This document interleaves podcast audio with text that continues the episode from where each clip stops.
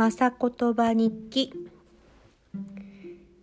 今日は有川博さんの旅猫リポートを読んでみたいと思います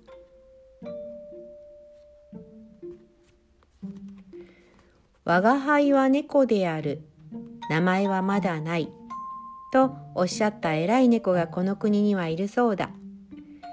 その猫がどれほど偉かったのか知らないが僕は名前があるという一点においてのみその偉い猫に飼っている。もっともその名前が気に入っているかどうかはまた別の話である。なぜなら僕につけられた名前は僕の性別に合致していないこと甚だしいからだ。僕にその名がついたのは5年ほど前だったろうか。ちょうど僕が青年した頃のことである。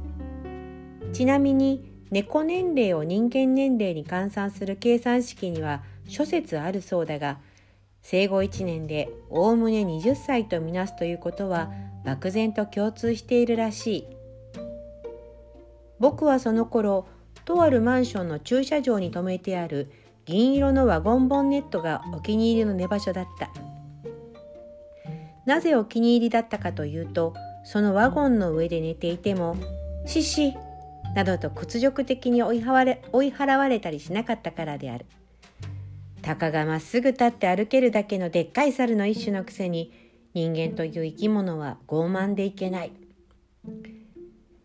野ざらしで車を置いてあるくせに猫に踏まれるのは勘弁ならんというのは一体どういう了見なんだろう。猫にとって踏みしめられるところはあまねく天下の行動だというのにね。うっかりボンネットに足跡なんて残したら、奴らは躍起になって追い立てに来る。ともあれ、その銀色のワゴンのボンネットは僕のお気に入りの寝場所だった。僕が初めて迎えた冬、お日様にポカポカ温められたボンネットは、実に具合のいい床暖房になっていて、昼寝に重宝したものだ。やがて春がやってきて僕はめでたく季節を一巡り渡り終えた。猫にとって春生まれるということは大いなる幸いである。猫にとって恋のシーズンはおおむね春と秋の2回だが秋生まれの子猫はそのほとんどが冬を越えられない。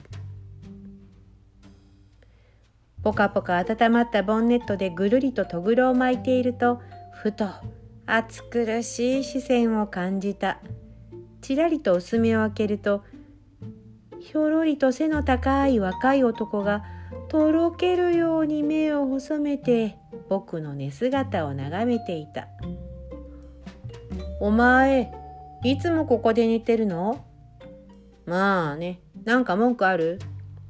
かわいいなまあねよく言われるよ。触っていいか？ああ、そいつはごめんこむる。シャッと軽く前足を振り上げて威嚇すると、男はケチッと唇を尖らせた。そんなこと言われたって、寝ている時になでくり回されたらお前だって鬱陶しいだろ？ただじゃダメってことかな？お、なかなかわかってんじゃん。安眠を妨げるからには何らかの代償がないとね。僕がひょいっと頭を持ち上げて見やると男は下げていたコンビニ袋をガサゴソやり始めた。猫が食べるようなものあんまり買ってないんだよな。えー、何でも構いませんよ。野良ですからえり好みしませんよ。そのホタテの紐なんかいいんじゃないですかね。袋から頭が飛び出したパッケージをクンクンやると男は苦笑いしながら僕の頭をポンと叩いた。おいおい、フライングだぞ。体に悪いからダメだよ。それにピリ辛だぞ、これ。体に悪いって、お前さ、明日をも知れぬ野良に健康を気遣う余裕があるとでも今この瞬間にお腹が膨れる方が大事だよ。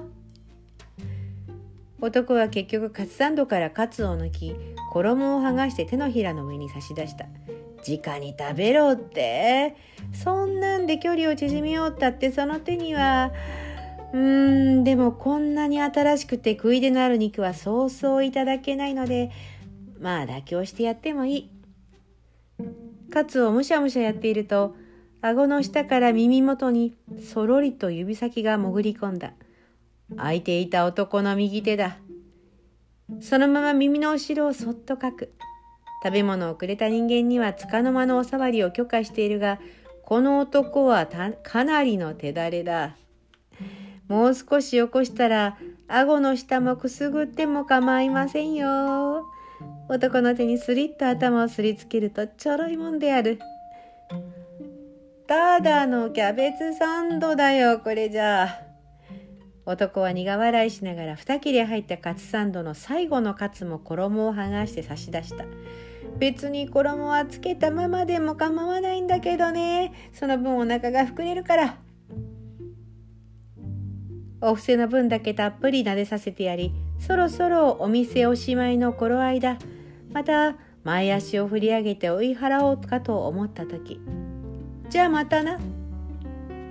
男は一瞬早く手を引いて立ち去った。